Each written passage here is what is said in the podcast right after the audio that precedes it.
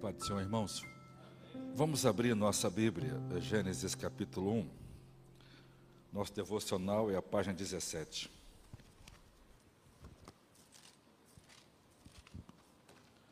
Página 17, Gênesis 1. Eu, eu vou ler o verso 27. 26, 27. Disse Deus: façamos homem à nossa imagem, conforme a nossa semelhança, e domine sobre os peixes do mar, e sobre as aves dos céus, e sobre o gado, e sobre toda a terra, e sobre todo réptil que se move sobre a terra. Criou Deus o homem à sua imagem, a imagem de Deus o criou, homem e mulher os criou. Vamos orar outra vez. Senhor, ajuda-nos nesta noite por misericórdia, fale o nosso coração. No nome de Jesus. Amém. Nós estamos abordando o sexto dia da criação e eu estou tratando daquelas filosofias provenientes do sexto dia, já que o homem é criado no sexto dia. Então, aqueles assuntos que estão relacionados à criação do sexto dia já que o número 6 é a marca do homem, eu venho tratando. Então, nesse processo, nós já estudamos aborto, nós já estudamos os problemas dos governos autoritários e os problemas, por exemplo, do nazismo, ateísmo, iluminismo e outros. E eu comecei agora a falar sobre a escravidão. Uh, hoje eu vou tratar, continuar o, o assunto da escravidão, devo gastar talvez dois ou mais três sermões sobre este assunto, mas eu queria que você prestasse atenção no que eu vou pregar nesta noite, e porque isso é muito importante a gente entender é, a forma de pensar dos antigos e por que que às vezes pessoas piedosas e que muitas vezes usadas por Deus de um jeito talvez que poucos foram usados, podem em algum momento ser inconsistente em seu cristianismo, como também em seu comportamento.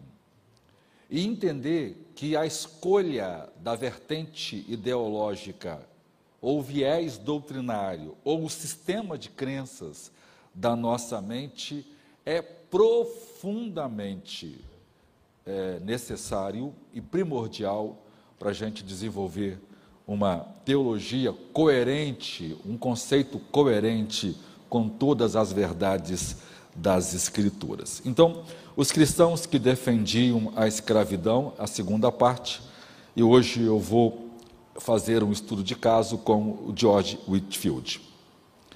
A escravidão africana nasceu na expansão da primeira rede imperial com o sistema de navegação. Os europeus, negociando com os africanos, conheceram o sistema de escravidão entre os próprios africanos. O modelo de plantação e de engenho que o Brasil conheceu, as Américas Central, Sul, Norte, Canadá, Austrália e várias outras partes do mundo que foram colônias da Europa foi aprendido da África. Os africanos escravizavam os próprios negros e eles ofereceram aos brancos a venda de negros para o trabalho. Então, quem aprendeu a escravidão foram os europeus com os próprios africanos. A escravidão não foi criada pelos portugueses, como ensinam os livros de história erroneamente mentirosamente e de fontes, né, nenhuma fonte primária jamais diz. Pelo contrário, qualquer um que analisar os dados vai ver que a escravidão foi aprendida na África. E esse comércio precisava então do aval do Sacro Santo Império Germânico da época. Esse império ele restabelece o governo parecido com o domínio romano, isso em 1500 depois de Cristo, e esse império tem o governo, vamos dizer assim, de toda a Europa. Então ele precisa dar o aval para que esse comércio aconteça de pessoas humanas, já que nesse tempo Carlos V, junto com o Papa, estavam alinhados, então ninguém queria fazer algo que não tivesse apoio. Carlos V viu que aquilo seria fantástico, traria muita riqueza para a Europa. Então, em 1519, começa o tipo de, de escravidão que nós conhecemos aqui no Brasil mais tarde. Desde então, os impérios mercantilistas transportaram pelo Atlântico mais de 12 milhões de escravos e que tinha uma vida curta devido aos maus tratos e às péssimas condições de vida e trabalho. O, comércio sangrento e desumano de escravos tornou comerciantes, banqueiros, propriedades de terras, advogados, clérigos e é, ricos e poderosos, como nunca houve desde então. O mundo nunca havia conhecido, irmãos, tanta riqueza como depois do comércio de escravos. Por quê? Porque os escravos faziam funcionar as, as plantações. Então, nós tínhamos no, no, no, mundo inteiro o ouro branco, que era a açúcar, que tornou uma novidade, isso vem da. Então, café, açúcar, tabaco, arroz, são coisas que primordialmente vêm da África e isso então começou a ser plantado em colônias, ou seja, o mundo ficou rico por causa da escravidão. A prosperidade moderna que nós experimentamos hoje foi construída em cima dos escrombos da escravidão.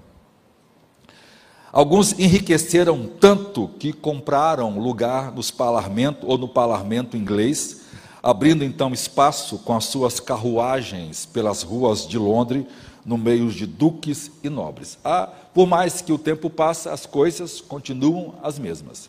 Naquele tempo, as pessoas ficavam ricas, compravam um título no parlamento com o dinheiro delas e compravam carruagens. Hoje as pessoas ficam ricas, assumem posições importantes e compram uma Ferrari. Continua a mesma coisa.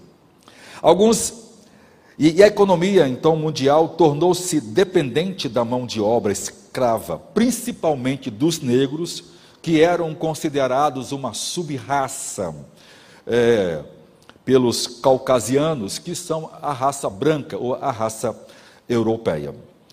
Na Convenção da Filadélfia de 1787, um escravo é, negro valia três quintos de um branco. Ou seja, é, 0,6 equivalia a um escravo comparado a um branco, quando isso determinava o número de deputados que eram escolhidos para o Congresso americano, baseado no número de colônias. Depois de tantas atrocidades e maldades sem limites contra os negros, e devido basicamente à influência, pasmem vocês, da pregação do livre-arbítrio no século XVII é que levara os cristãos moralmente a entender que já não podiam mais defender a escravidão. A abolição da escravidão é uma perspectiva básica da, do arminianismo, coisa que então era impossível na visão da aristocracia determinista que era o calvinismo, a corrente dominante na época. A escravidão, então, se tornou fruto da inconsistência e da hipocrisia dos cristãos, que deveriam se opor a ela desde 1517, quando ela começou.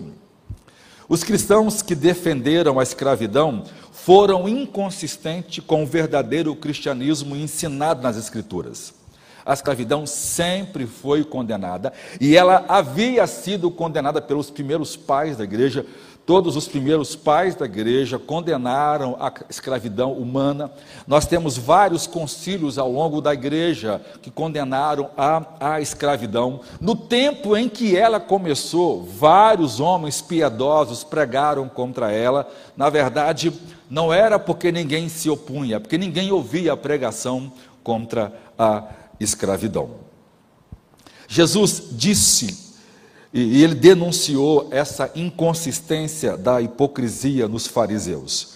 Mateus 23, de 1 a 3, ele fala assim: Então Jesus disse à multidão e aos seus discípulos: Os escribas e os fariseus estão sentados na cadeira de Moisés.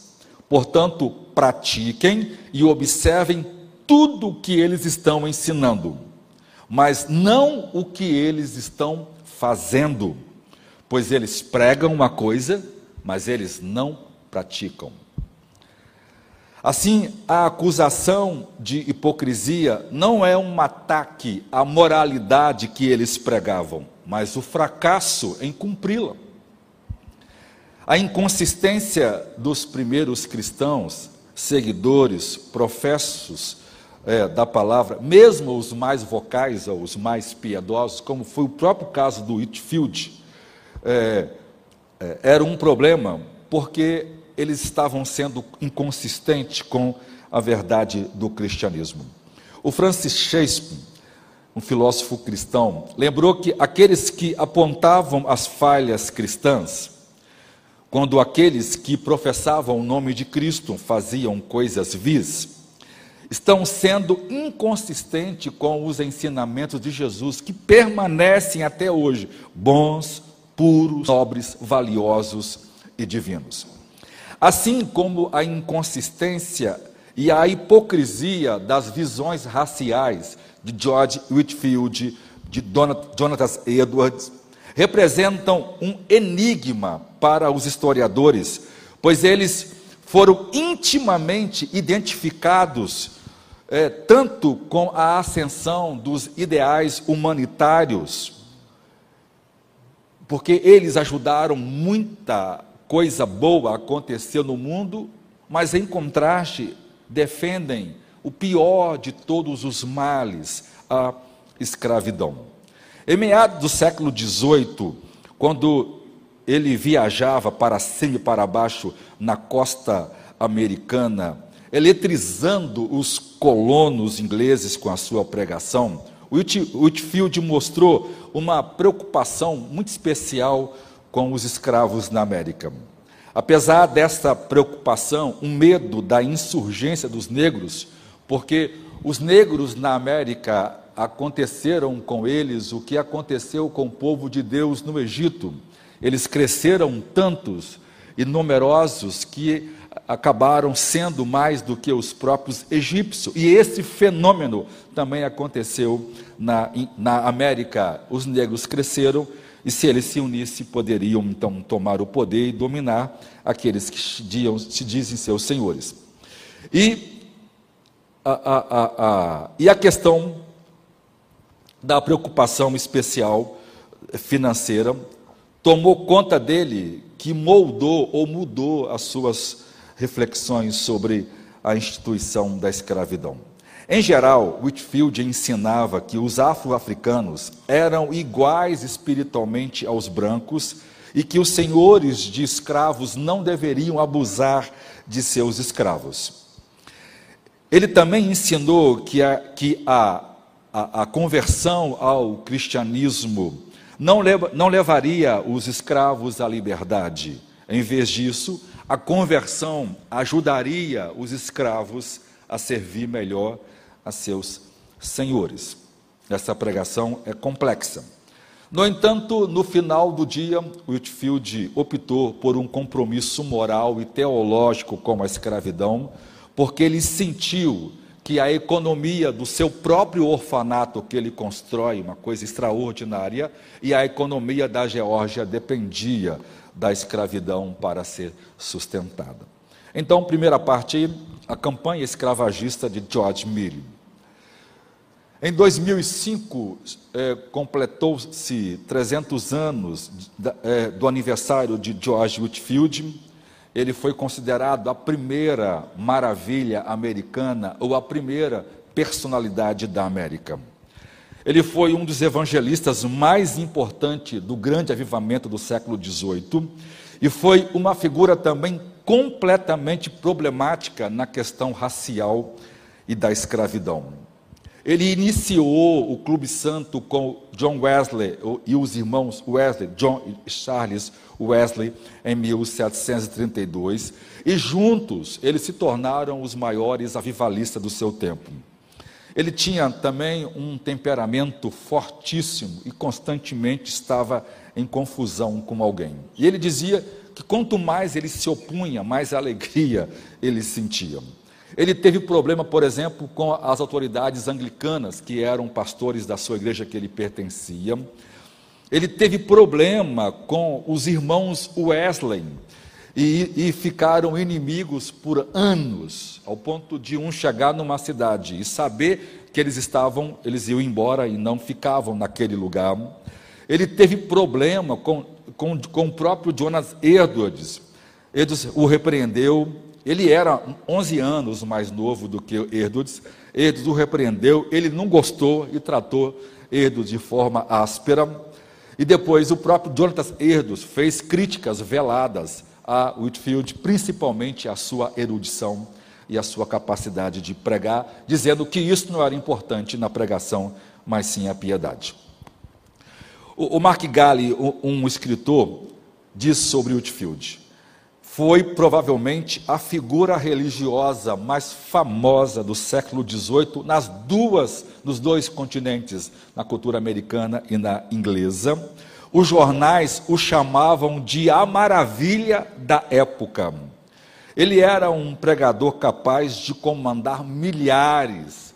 Ele é considerado pela capacidade da voz, a habilidade, o tom da voz, ele ah, ainda não se achou alguém com uma capacidade tão extraordinária contra dele, com a oratória, e em sua vida ele pregou pelo menos 18 mil vezes para mais de 10 milhões de ouvintes.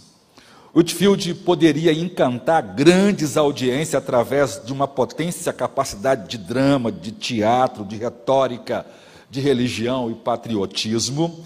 E ele atraiu a atenção de pessoas importantes, como Benjamin Franklin, que inclusive foi seu advogado. Inicialmente, quando ele e Edwards eram amigos, ele veio pregar nas 13 colônias, a, convite, a convite de, eh, de Edwards, que arranjou para que ele pregasse em várias colônias, e ele foi recebido como um verdadeiro herói, por ser a pessoa mais famosa da Inglaterra, excedia em fama até o próprio rei e a rainha. Ele pregou na igreja mais rica que era a igreja do próprio Edes, que ele pastoreava. Edes, quando ouviu ele pregar, ele não conteve as lágrimas, tocado pelos sermões poderosos de Whitfield. O próprio Whitfield deu conselhos espirituais para os filhos, para os onze filhos de Erdos, a pedido dele. Ele também trabalhou de forma árdua, porque o sonho dele era construir um orfanato na Geórgia para crianças órfãos. Ele queria que o orfanato, o, orfanato, o orfanato fosse um lugar onde as crianças pudessem ser influenciadas pelo Evangelho através de uma, atmosfera, de uma atmosfera saudável e de forte disciplina. disciplina. Ele aceitou a teologia do calvinismo porque sua família era presbiteriana. Apesar dele ser mais novo e discípulo de Wesley, ele acabou, ele acabou discordando de Wesley e Whitfield. E essa briga de calvinismo e arminiano os tornaram é, inimigos. Depois de muita tentativa dos dois se reconciliarem, eles fizeram uma promessa de que eles nunca mais tocariam nesse assunto. Então prometeram o seguinte: ó, quando um de nós dois morrer, quem morrer primeiro, é, quem ficar vivo prega, pega, prega no funeral do outro. E aí combinaram. Parece que tem aquela coisa ó, de criança, ó, a gente nunca mais é, discute essa questão e faz a, aquela, aquele xizinho para trás e, né, dizendo assim, vou cumprir mais ou menos. Por quê? Porque no dia do funeral de Whitfield, Wesley foi pregar um sermão. Estava lá todos os calvinistas famosos do mundo. E Wesley, ao invés de pregar um sermão maravilhoso, ele foi lá, pregou os cinco pontos do arminianismo. Não precisa dizer que depois do, do velório, quase pegaram nas armas para matar uns aos outros. Ou seja, não foi assim, mas o negócio ficou feio. Então vamos lá. Primeiro, vamos ver um pouco sobre Whitfield. Primeiro, o seu amor pelos escravos. As grandes reformas sociais do século XX 19, aliás, foram subprodutos do evangelho que Whitfield pregou. A contribuição de Whitfield para o bem-estar temporal e espiritual do escravo foi rica e duradouro, e nós podemos muito bem concordar que ele foi, como o autor moderno o chamou, o primeiro grande amigo do negro americano. Um biógrafo recente diz que a sua relação com os negros era calorosa e familiar, e para sermos justos, nós podemos elogiar Whitfield, porque centenas e de milhares de negros se convertiam com sua pregação. Ele estava impregnado de um sonho de construir escolas em várias colônias, como a, como a Carolina do Sul e a Pensilvânia, para os filhos de crianças e que para crianças pobres. Em 1740, uh, Whitfield poderia ter sido legitimamente visto como o principal defensor dos direitos dos escravos. Ele, ele, então ele falou contra o maltrato excessivo de escravos. Em, em, em, seu tempo, ele promoveu a crença que os escravos também tinham almas e, portanto, deveriam ser evangelizados e até educados. Isso era uma visão progressista, porque ninguém ensinava um escravo a ler. Em, em seu diário, ele, escre, ele escreveu: cerca de 50 negros vieram dar graças pelo que Deus havia feito às suas almas, e muitos deles começaram a ler. Uma das escravas disse que daria seus filhos caso Whitfield começasse uma escola para ajudar na escola que ele abriria na Pensilvânia. É, mais do que isso, ele revelou a intenção de abrir uma igreja para negros os negros se convertiam, mas eles não podiam assistir o culto junto com os brancos. E normalmente os cultos de negro era feito na senzala ou na fazenda e outro negro ensinava para negros. E ele continuou que ele pretendia, se o tempo né, permitisse, abrir uma sociedade para homens e mulheres negros, uh, mas isso foi adiado porque ele precisou voltar para a América. A maior parte dos sermões, é, Whitfield normalmente focava nos escravos e sua obediência aos senhores, e, de, e poucas vezes ele pregou do trabalho dos senhores contra os escravos. Veja, surpreendentemente, em uma mensagem, ele diz contra os senhores: Deus tem uma briga com você pelo abuso e crueldade com os próprios negros. Veja, é considerado a pessoa que mais amou a raça negra. Deveria ter morrido aí, mas dois, sua defesa da escravidão. Apesar de seu inegável amor e preocupação pelos afro-americanos, e que eles obviamente retribuíram porque eles amavam demais a Whitfield, mas sobre as questões raciais, Whitfield está longe de ser alguém piedosa.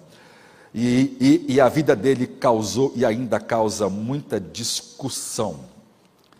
Inconsistentemente, Whitfield se tornou dono de plantações e donos de escravos. E ele começou a ver o trabalho escravo como essencial para, para funcionar suas plantações, que seria a base do seu orfanato. Ele mesmo comprou mais de 20 escravos ao longo da sua vida, e ele até adquiriu uma plantação de escravos em meados da década de 1740, através, da doação de amigos é, ricos daquela região na Carolina do Sul. Whitfield se torna notoriamente inconsistente com a sua acusação anterior contra os proprietários de escravos. E se este for o caso, então Whitfield mudou de opinião em 1740. A primeira indicação de que Whitfield estava pessoalmente interessado em possuir escravo aparece já em dezembro de 1741 no ano em que ele teve as primeiras desavenças com John Wesley. E mais à frente, eu consegui achar uns documentos depois de muito procurar, porque ninguém quer colocar isso na internet, descobri que uma das principais causas da briga não era só calvinismo e arminianismo, era a questão de Whitfield querer comprar escravos.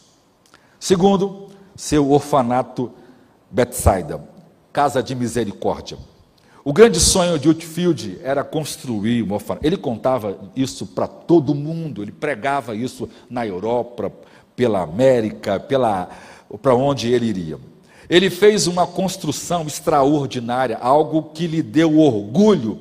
Ele dizia que até então na Geórgia, em nenhum lugar das 13 colônias, existia uma construção tão exuberante como o seu, porque ela é maravilhosa mesmo. Ele fez coisa, ele escolheu um lugar extraordinário. Ele, ele, ele era um cara inteligente. Inicialmente lá iniciou com 40 crianças, depois chegou até 100 crianças nesse orfanato em 1741. Ele escreve assim: Deus colocou no coração dos meus amigos da Carolina do Sul, o Hugh e o Jonathan Bryan, para construir liberalmente, para contribuir liberalmente para a compra de uma plantação e de escravos que pretendo dedicar ao sustento de Betesda. Ele fala: Bendito seja Deus. A compra é feita no dia 15 e em 17 de dezembro de 1748, e ele não e ele não se contentava mais em manter os seus escravos longe, porque quando ele compra isso na Geórgia, ele mantém os seus escravos na, na Carolina do Sul, porque lá podia ter escravo, na Geórgia não, mas ele acabou trazendo escravos cá, mesmo sendo ilegal. Por essa altura, Whitfield já havia se tornado objeto de controvérsia e muitas acusações de outros ministros. Né? É, às vezes é, a gente vai ler esse material escrito por alguém né, que defende a teologia de, teologia de Whitfield e fica cego igualzinho ele, e vai dizer que Whitfield nunca sofreu repreensão de ninguém sobre isso. É uma mentira deslavada. Né? As pessoas ficam cegas quando defende uma teologia né, ilógica. Por quê? Porque vários pastores é, é, é, é, moravianos que tinham que tinha na Geórgia uma igreja, os quarks e outros, e inclusive donos de plantação que se opunha à, à escravidão, porque era é uma coisa desonesta, eles se opuseram e, e, e fizeram várias críticas. Nós temos sermões de pastores de outras igrejas que pregavam sermões mostrando que hoje eu passei perto das terras do orfanato de Betesda, e vi 30 escravos de Whitfield lavrando as terras. Era uma crítica aberta feita a ele. Infelizmente, quem escreveu, a gente tem no Brasil editores piedosos que escreveram sobre Whitfield e defende de forma desonesta e ocultando dados. Pior é isso, irmãos, porque citam fonte onde os dados estão maiores do que citaram. E aí é ruim quando alguém vai lá e cita uma coisa que só interessa e não cita os fatos como realmente são. Isso é ruim.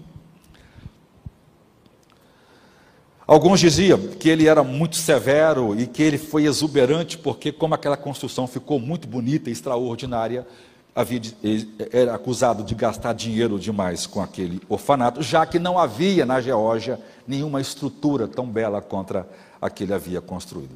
A coisa mais impressionante é que Whitfield, escrevendo do mesmo orfanato em que ele havia escrito a carta contra os senhores de escravos, ele, ele novamente escreve, mas ele menciona agora o trabalho escravo sem oferecer qualquer justificativa, porque ele está mudando, o, que ele, o que ele está aqueles senhores que ele, que ele, havia acusado, agora ele escreve apoiando o trabalho deles com os escravos. A razão parece clara o orfanato de Betesda. Esse, esse orfanato, segundo ele, não podia funcionar sem o trabalho de escravos, porque ficou claro que Whitfield, eu queria saber por que, que ele queria que os escravos começassem a atuar no orfanato. E eu comecei a pesquisar, e aí eu comecei a achar um monte de documentos. A ideia é que ele estava endividado. Os historiadores têm o Henry acusam de, o acusam de mudar sua posição sua posição de oposição veemente à instituição da escravidão por causa da sua própria veemência. Henry escreve de forma incrédula. Um ano depois, o homem que havia feito um ataque aberto aos colonos escravistas escreve-lhes grave admoestação sobre os abusos de que a instituição estava sujeito. Então Henry mostra a mudança de Whitfield. Agora, ele está usando toda a sua influência para persuadir os curadores. Os curadores eram administradores que o rei da Inglaterra eh, determinava, que, que comandava cada colônia inglesa.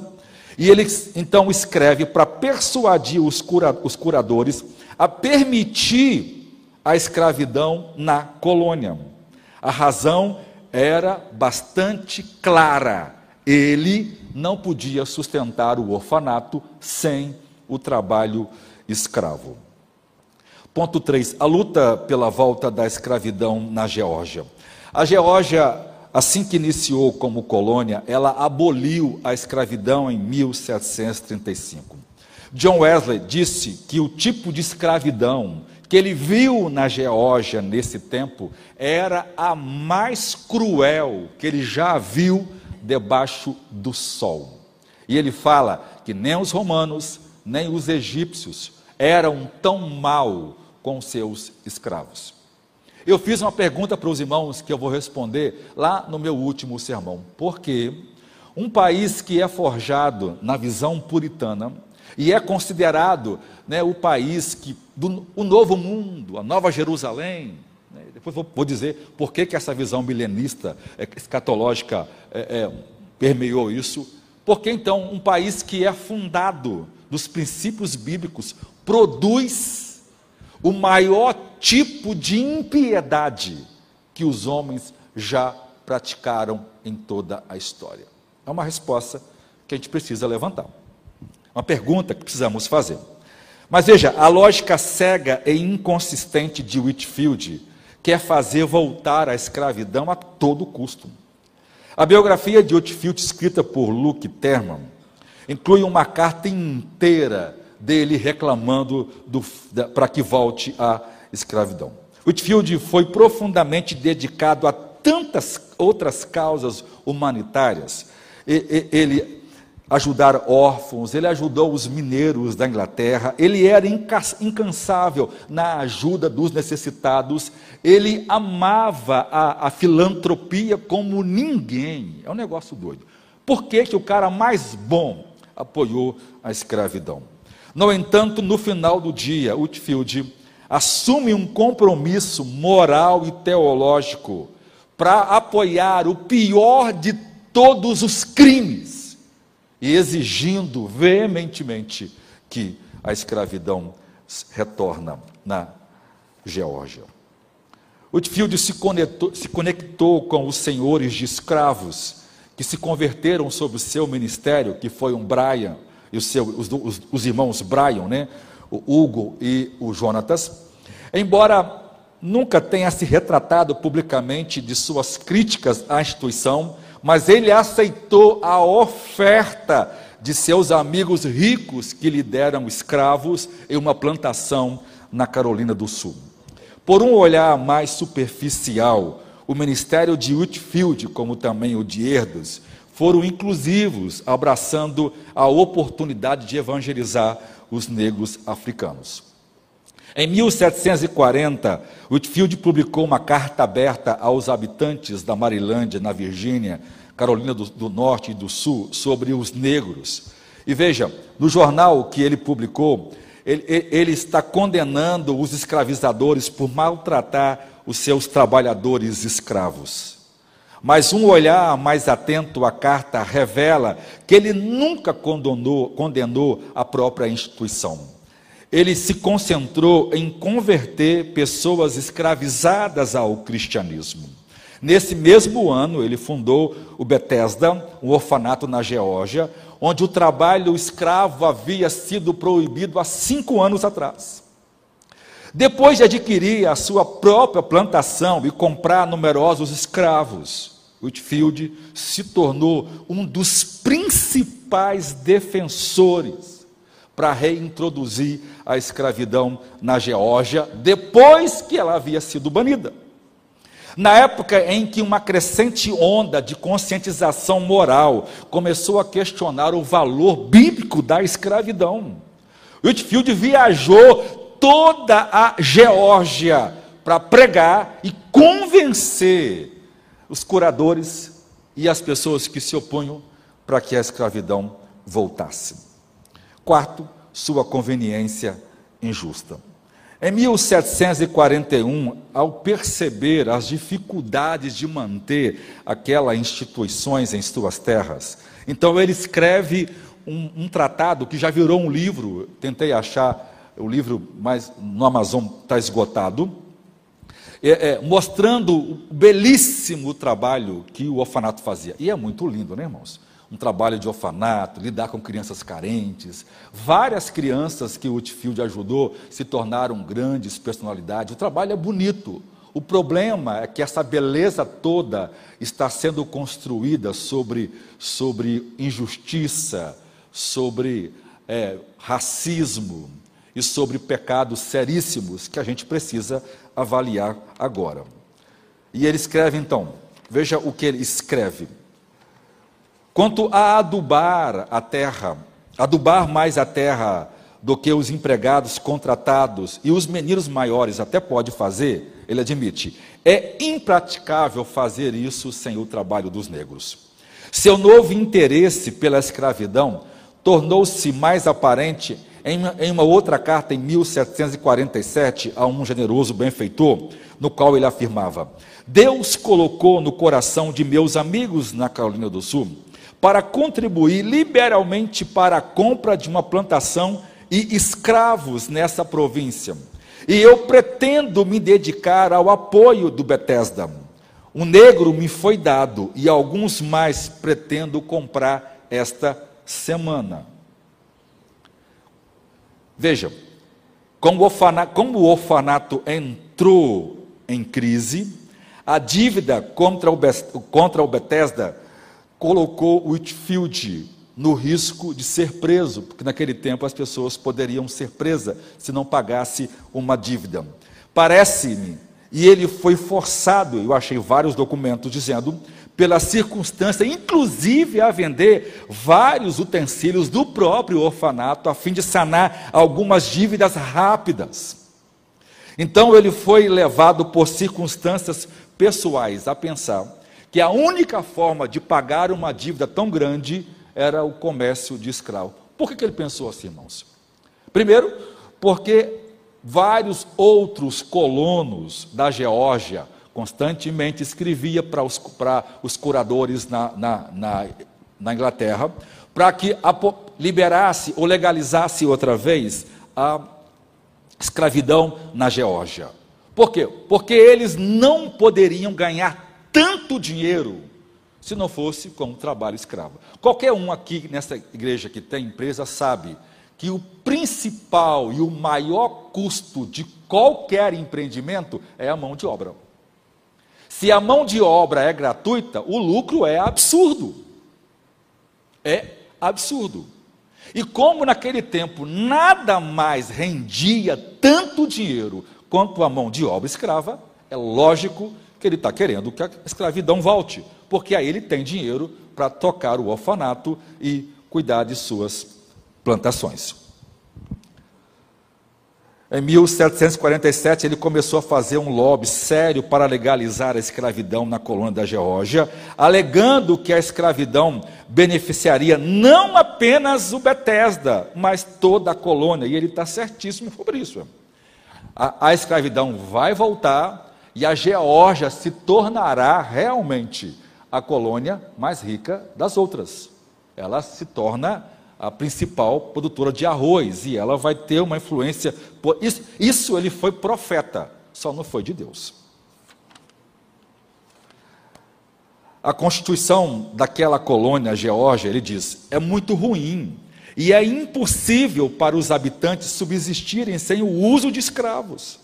Se os negros fossem permitidos, eu teria agora o suficiente para sustentar um grande número de órfãos. Ele alegou que tanto seu orfanato como também a Geórgia iriam fracassar se não voltasse à escravidão. Ele, a, a Geórgia nunca mais poderia ser uma província próspera, a menos que os negros sejam empregados. E ele deu então um ultimato aos curadores, ameaçando: Eu não posso prometer cultivar a, plantação de forma alguma se as leis que proíbem a escravidão não forem derrubadas. 5. Sua visão racial. Essas coletanas de cartas que estão espalhadas pela internet aí em vários livros, porque hoje, por exemplo, tudo isso que eu peguei aqui está tá, tá disponível na biblioteca de, de, Oxford, é gratuito o acesso pela internet, de Cambridge, de, de, é, é, de Harvard, e, e, e, o próprio Estado da Geórgia tem a chamada Enciclopédia do Estado da Geórgia, mantém gratuito todos os registros da história, está lá as cartas dele, está lá a foto, está lá a assinatura dele, está tudo lá, só você entrar não só dele, mas de tudo que aconteceu na história da Geórgia, está disponível e aberto ao público. Então vamos lá, sua superioridade racial. Então, é, é, essas cartas de Whitfield, é, que ele escreve a um associado, surpreende de como um grande homem pode se tornar enganado e usar os seus sentimentos espirituais para justificar a falência moral da intolerância e da escravidão. Veja a inconsistência lógica de Whitfield. Embora a liberdade seja uma coisa doce para aqueles que nascem livres, ainda para aqueles que nunca, é, nunca conheceram o sabor disso, a escravidão talvez não seja tão penosa. É maldoso isso, né? Sendo assim, é uma clara demonstração que países quentes não podem ser cultivados sem negros. Ele continua: que província próspera poderia ter sido a Geórgia se o uso do trabalho escravo fosse permitido há anos? Quantas pessoas, escute-me, quantas pessoas brancas foram destruídas por falta deles? E quantos milhares de libras gastadas ou gastaram para nada? Se o senhor Henry é um procurador que está falando, estivesse na América, eu acredito que ele teria visto a legalidade e a necessidade de ter negros lá.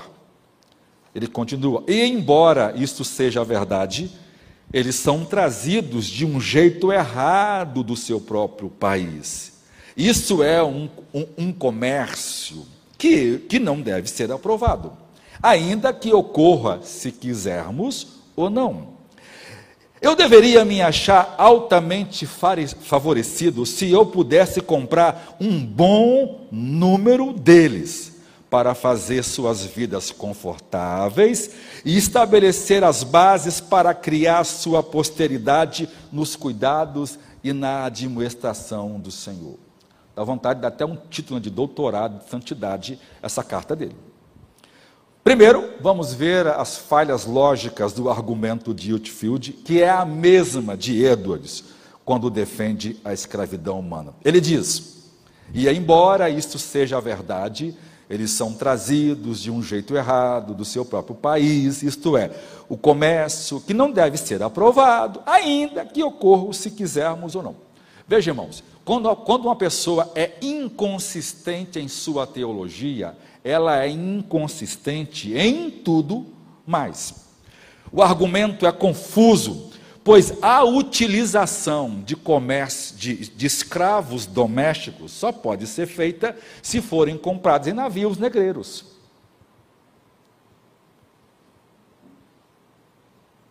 Ou seja, uma coisa depende de outra. Vejam, o tráfico negreiro foi considerado o mais infame comércio que os homens já conheceu, o comércio de seus semelhantes. A pessoa é roubada da África, maldosamente, tirada de suas famílias, às vezes crianças. Era como se alguém hoje roubasse os nossos filhos e levassem para outro país. E o principal homem de Deus daquela nação dissesse que, embora nossos filhos chegaram aqui, mas lá eles receberão uma vida confortável, confortável coisíssima nenhuma, irmãos. Serão, serão, né, embora serão tratados, né, talvez com mais, e foi, né, com mais bondade do que os escravos eh, de homens ímpios, mas eram escravos e trabalhavam de forma, ele, e ele mesmo faz a comparação aqui, ó, por quê? São explorados, e são obrigados a trabalhar gratuitamente em, em prol de troca de comida, e não tem, os escravos de, de, de Edwards e nem os escravos de Whitfield tiveram o conforto que eles tiveram, e nem tiveram também os direitos que eles tinham. Ou seja, o argumento dele é muitíssimo complexo. Beleza. O segundo é que é mais surpreendente é a lógica injusta da sua superioridade racial. Ele lamenta o fato de que trabalhadores brancos, têm que fazer o trabalho de escravos. Nós estamos matando os brancos, uma raça superior, porque não temos negros, porque o branco vivia o dobro do tempo do, do negro. O negro trabalhava forçado, dia e noite, 24 horas, né? e, e ou, ou seja, é, a, a, a comparação não é justa, não é honesta. E ele disse que província próspera poderia ter sido a Geórgia se o uso deles fosse permitido há anos. Quantas pessoas brancas foram destruídas pela falta deles. A crença subjacente de Whitfield é que os africanos são uma sub-raça que poderia trabalhar injustamente e ter uma vida curta, e isso pouparia a raça branca superior que viveria o dobro do tempo. Esse contraste com, com Whitfield e John Wesley, que também morava na Geórgia por um tempo, que se opôs à escravidão, que chamou a escravidão dos negros a soma execrável de todos os males que há no mundo. Ele diz: olha, o pior mal que há no mundo é a escravidão humana. Seis, sua defesa da injustiça. Curiosamente, depois dele descrever a sua ira no tratamento abusivo e violento que a, que a maioria dos escravos recebiam, Whitfield passou a sugerir que tal tratamento realmente poderia servir a um bom propósito. E ele cegamente, inconsistentemente afirmou: seu mau uso presente e passado deles, por mais mal planejados que sejam, pode até agora fazê-los o bem, como quebrar suas vontades, aumentar o senso de sua miséria natural e, consequentemente, dispor melhor suas mentes para aceitar a redenção operada neles por meio da morte e da obediência de Jesus Cristo. Entre 1735 e 1750, a Geórgia foi a única colônia americana britânica a proibir a escravidão negra como uma questão de princípios morais e política pública. Muitos colonos se opuseram à abolição, escrevendo carta aos curadores, argumentando que eles nunca mais ganhariam tanto dinheiro a menos que, autoriza que fossem autorizados a empregar africanos escravizados. Os curadores desejaram garantir aos primeiros colonos da Geórgia, é, em vez deles ganharem muito dinheiro e riqueza pessoal, mas que eles pudessem é, é, é estar a, a, associado a uma vida mais simples e harmoniosa do que as outras colônias. Veja, os curadores tinham uma, uma, uma intenção pública, mais bíblica e mais pura e mais humana do que o maior pregador daquele tempo. Whitfield, Whitfield viu esse argumento como algo tolo e um absurdo econômico. E intencionalmente ele usou todo o seu prestígio. Ele era a pessoa mais amada, ele era um herói na Europa e na América, e ele fez campanha até legalizar oficialmente a escravidão. O problema era que os curadores da, da Geórgia haviam banido a escravidão da, da Geórgia porque ela tinha fama de ser a escravidão mais injusta das 13 colônias. E ele está exatamente trazendo de volta a escravidão mais injusta que já se ouve debaixo do sol, como diz Wesley. Mas egoisticamente, Whitfield aceitou que essa proibição era tola e destinada a ser derrubada, e assim ele se tornou indiscutivelmente um dos principais defensores da legalização da escravidão na colônia. Historiadores concordam que as campanhas de Whitfield em favor da escravidão e os argumentos escritos aos curadores da Geórgia que defendiam a necessidade da escravidão foram fundamentais para reverter a lei de 1735, resultando na, re, na reintrodução da escravidão dos negros na Geórgia. A Geórgia, então, acabou permitindo outra vez a escravidão e então voltou o tratamento desumano dado aos negros. Como diz a Escritura, o segundo estado se tornou pior do que o primeiro. As evidências sugerem que Whitfield ilegalmente já vinha permitindo escravos trabalhar em sua colônia. Ele fez uma coisa absurda. Ele comprou uma terra que já fazia divisa com a Carolina do Sul e a Geórgia. E ele deixava escravos lá que podia, mas constantemente os escravos pulavam a cerca e estavam cá, trabalhando. Por quê? Porque muitos colonos faziam isso naquele tempo. Mesmo a lei proibindo, eles tinham escravos para trabalhar sua lavoura. Os curadores estavam convencidos em 1752, quando a, a, a, Geórgia se tornou uma colônia real, de que a escravidão deveria ser a lei da terra, por causa dos argumentos de Whitfield. Whitfield não libertou nenhum dos seus escravos de Bethesda em seu testamento, e após a sua morte em 1770, ele deixou 4 mil acres de terra na Geórgia e 50 escravos para a condessa, que continuou seu trabalho e comprou mais escravos. Seu corpo foi enterrado debaixo do púlpito da primeira igreja presbiteriana uh, em Massachusetts. E essa igreja, aonde está o seu corpo, fundada por ele, seus fundadores, hoje se tornou uma igreja presbiteriana a maioria das igrejas presbiterianas da América são progressistas, né?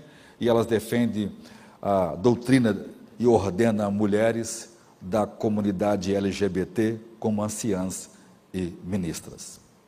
Em 1919, ele ganhou uma estátua na Universidade da Pensilvânia. Em sétimo lugar, sua inconsistência determinista. Tanto Edwards como Whitfield estavam contaminados de inconsistências moralmente entrelaçadas que não poderiam ser desvendadas por nenhuma e não podem nenhuma justificativa nem bíblica, nem moral, nem argumentativa. Whitfield viu seu papel de senhor para com o escravo uma oportunidade de ser evangelista também. Mas, irmãos, os fins não justificam os meios. Usar um orfanato como fachada para promover a escravidão, nem se a recuperação de mil crianças fosse benéfica, não justifica o sofrimento de um escravo, quanto mais de milhões de escravos que sofreram em virtude dessa lei que voltou. Tais sentimentos não podem desculpar o fato de que as ações de Whitfield em defender a província quente como a Geórgia precisava de escravo para ser uma província próspera ajudando a entregar milhares de negros a uma futura escravidão, em que muitos sofreram sob senhores cruéis e que não compartilharam, e o Whitfield sabia disso. Era muito raro haver um senhor de escravo que fosse piedoso e que tratasse bem seus escravos.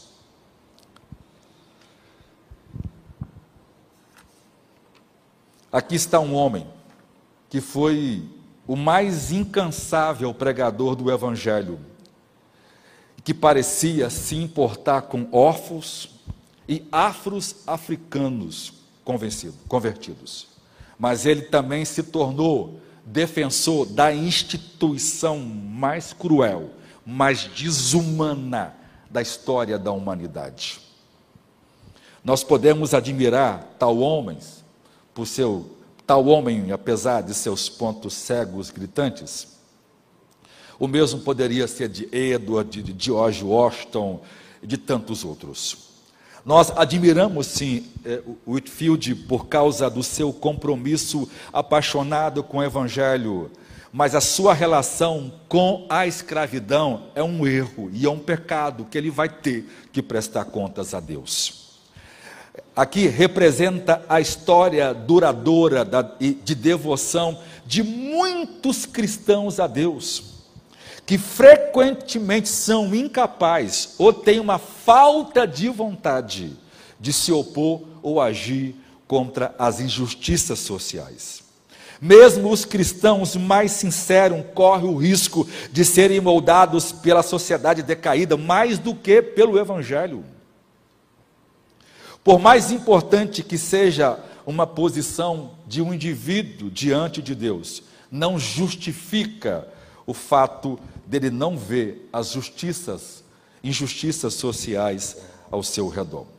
A sua preocupação com a salvação dos escravos é uma indicação de que a sua, de que a sua convicção, de que a doutrina da regeneração era a mais importante de todas as doutrinas do cristianismo. Seu desejo de ganhar é, é, os escravos para Jesus e dar a eles um tratamento justo é, na verdade, a influência escatológica da sua visão pós-milenista, que diz que todo mundo vai se converter e todo mundo será governado por Jesus, porque o mundo inteiro se converte. Então, na visão dele, deveria voltar à instituição e a instituição iria amadurecer e as pessoas iriam se converter, então todo mundo seria bem no reino de Deus. Então, no reino de Deus, no milênio, nós teríamos os brancos senhores de senhores de escravos e os escravos crentes convertidos e agora servindo mansamente aos seus senhores brancos. Eu não, eu, eu, eu não farei uma crítica aqui agora, irmãos, porque o tempo não dá. E vale um sermão só para analisar isso. Mas veja, como uma teologia pode produzir as piores heresias já ensinadas. O homem que mais pregou sobre o novo nascimento, talvez não, não fosse nascido de novo. Isso é uma questão séria. E é o homem que mais trouxe o mover de Deus no seu tempo.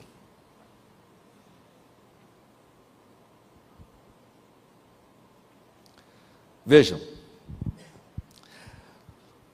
a incoerência lógica da teologia determinista de Whitfield deixou ele cego para notar suas próprias contradições, ou ele escolheu ignorá-la enquanto vigorosamente denunciava e condenava as contradições que ele pensava ver do arminianismo. Esse, mas esse foco singular ajudou a cegar Whitfield para o pecado inerente ao sistema escravista atlântico, desde o roubo e venda em massa de cativos africanos até os abusos mais terríveis dos escravos na América. A verdade é que Whitfield, que cria na predestinação, e John Wesley, no livre-arbítrio, haviam visto a mesma coisa, mas um que tem um, um viés arminiano, que é baseado nas liberdades individuais, que dominou o mundo de então, e o outro cria na predestinação. Todas as coisas estão predestinadas por Deus. E os negros foram predestinados por Deus para continuarem escravos o resto da sua vida. Ele ensinou isso, ele pregou isso, e eu vou trazer um sermão dos grandes batistas do Sul, pregando essa miséria demoníaca no seu tempo. Por mais acadêmica, lógica e ortodoxa que uma teologia pareça ser, se ela nos faz fechar os olhos para as injustiças sociais ao nosso redor, alguma inconsistência lógica nela mostra que ela é absolutamente incoerente. Quem erra nisso não vai acertar em mais nada. Ou seja, por isso John Wesley disse, e eu vou trazer a citação dele, que o Deus dessa soberania faz coisas que nem o diabo faria.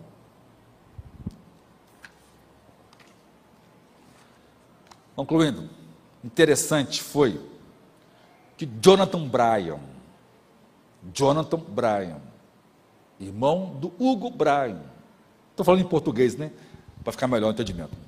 Que foram as pessoas que doaram as plantações para Whitfield, que eram convertidos de Whitfield que tinham o maior trabalho missionário em suas plantações. Se vocês entrarem no site da Geórgia e colocar o nome de Jonathan Bryan, vai ver que lá diz que ele tinha a maior igreja de negros em sua plantação.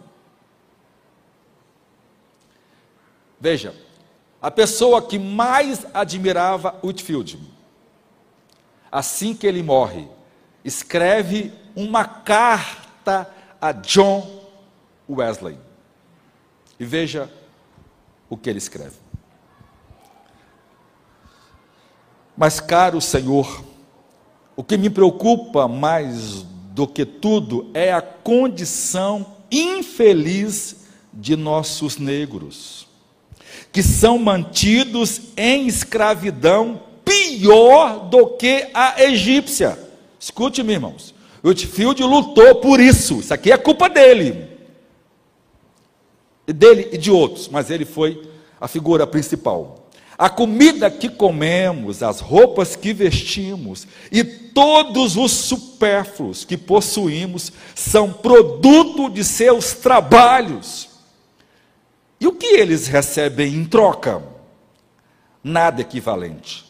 Pelo contrário, guardamos, de, guardamos ou roubamos deles a chave do conhecimento para seus próprios corpos e almas pereçam junto com nosso serviço. Se, portanto, você não está muito avançado em anos, eu lhe digo, em nome de Deus, venha e nos ajude. O que fazer?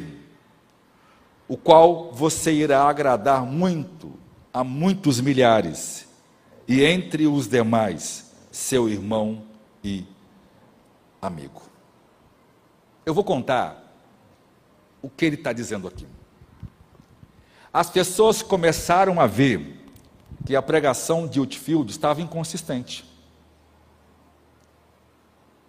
E as pessoas começaram a ver que aqueles que defendiam o calvinismo tinham a mesma visão, com raras exceções.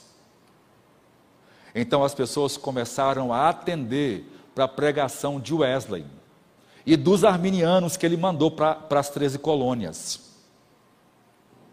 E aí esse Brian é convencido pelo entendimento prático de que o arminianismo é uma visão bíblica. Então ele vai libertar seus escravos. E a primeira igreja batista de negro nasce em Savana, e quem vai abrir é um negro, é um negro que ele dá liberdade e deixa abrir a igreja na sua plantação.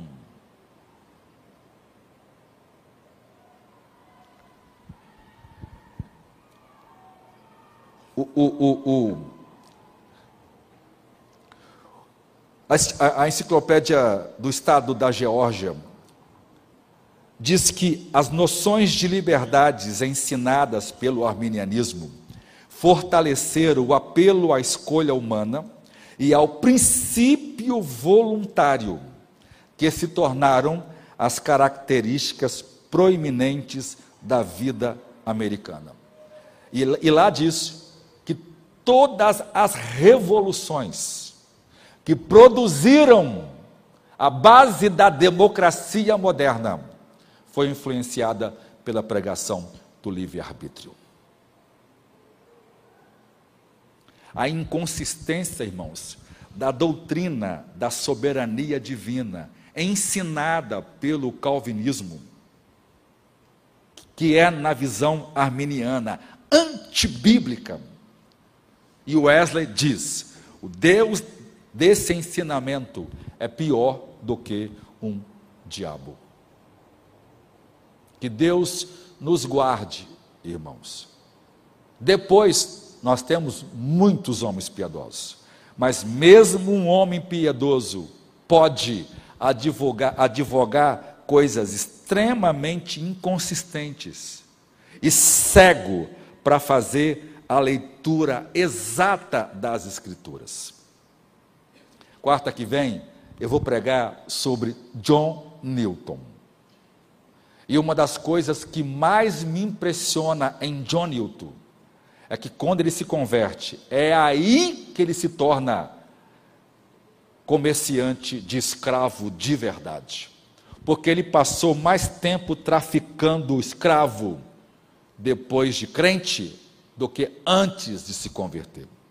E pior, ele para porque tem um derrame, mas continua ganhando dinheiro vendendo escravo. E ele só muda, eu vou, dizer, vou ler cartas aqui, quando ele começa a ouvir a pregação de John Wesley. Veja, irmãos, a graça de Deus, por meio da pregação bíblica. E veja, uma teologia não, ela não é a maioria porque ela é teoricamente bíblica, ortodoxa. Uma, teo, uma teologia não ganha as massas, porque ela é basicamente a expressão ou a explicação primariamente de um texto. Uma teologia ganhou a atenção do mundo em toda a história se ela produziu a verdadeira piedade nas pessoas. Por que, que o arminianismo tornou, desde o século XVII, a teologia predominante? E cada hora que passa, ela ganha mais terreno. Embora muitos assembleanos desavisados, né, sem noção, começaram a ouvir a história do meio do caminho, mudaram, mas é problema deles. Por quê? Porque foi a teologia associada à piedade. Foi a teologia que está associada a uma vida de coerência. Por que, que o pré-tribulacionismo se tornou a visão mais abrangente da igreja? Porque os pastores piedosos que eram conhecidos defendiam o pré-tribulacionismo.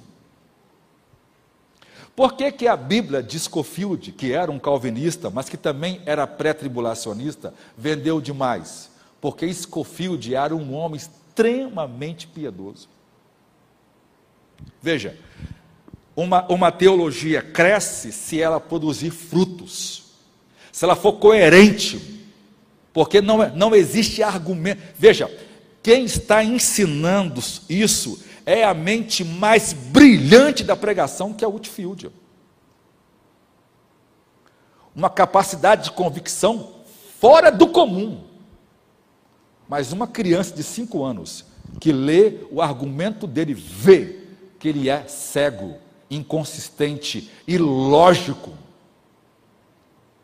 E vê que ele está agindo porque é conivente ele defende a escravidão porque ele tem problemas e vê nela uma solução. Agora escute-me.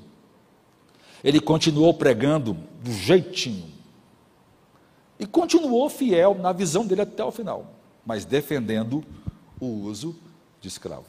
A pergunta que eu faço é: o que vale alguém ganhar milhares de almas e ao mesmo tempo defender a, destru a destruição social de tantas outras milhares? Eu pergunto: que privilégio ou que recompensa terá um ministério desse? Que isso sirva para a gente, irmãos, para a gente ser consistente com aquilo que a gente prega e com aquilo que a gente vive. Os pais têm que viver de forma consistente para ajudar seus filhos a ver a consistência do Evangelho.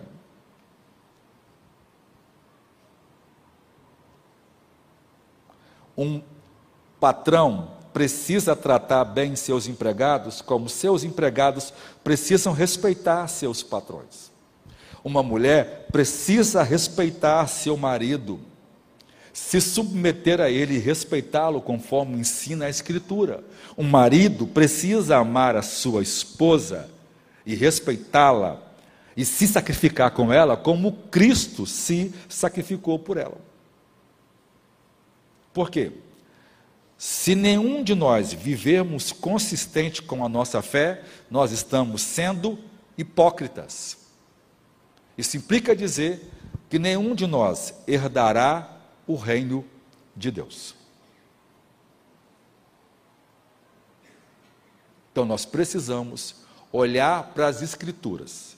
E eu quero crer, irmãos, que Whitfield tenha se arrependido até o tempo da sua morte, porque o que ele fez nesse ponto não é digno de ser imitado. E, e, e, mais uma vez, irmãos, todos os santos têm pé de barro. Em algum momento nós vamos errar. Pior do que praticar o erro é defender quem pratica o erro. Então, nesse ponto, Edwards, John Newton, Whitfield, os batistas do sul, foram pecaminosos. E quero crer que se arrependeram, porque senão vão prestar contas a Deus. Quero que você curva a sua fonte, Senhor, tenha misericórdia de nós, ajuda-nos para que nós sejamos consistentes com o Evangelho, para que nós possamos falar uma coisa e fazer aquilo, pregar uma coisa e viver aquilo que estamos pregando. Tem misericórdia de nós, Senhor, porque o nosso coração é essencialmente hipócrita, ele é pecaminoso, ele ama aquilo que tem aparência de piedade mas que no fundo não tem nada, porque Ele ama a glória, mas que o Senhor nos ajude a termos graça para não justificar uma ação social e essa ação social produzir o sofrimento e o dano a uma raça inteira, Senhor. Perdoa-nos, lava-nos, traz arrependimento a nós traz arrependimento a todos aqueles que defendem uma teologia inconsistente. Abra os olhos deles. Abra também os nossos olhos, Senhor. Porque se uma teologia é inconsistente na sua aplicação, é porque o seu sistema é incoerente e inconsistente em algum momento. Deus amado, tenha misericórdia de nós e humildemente nos humilhamos diante de Ti, Senhor. E nós necessitamos do Senhor Jesus Cristo, que é o, que é o homem perfeito, que é o padrão para todas as coisas. E ajuda-nos a se opor à injustiça na nossa vida e principalmente na vida dos outros. Te louvamos por Jesus Cristo, nosso Senhor. Amém. Deus abençoe você, Deus abençoe sua família.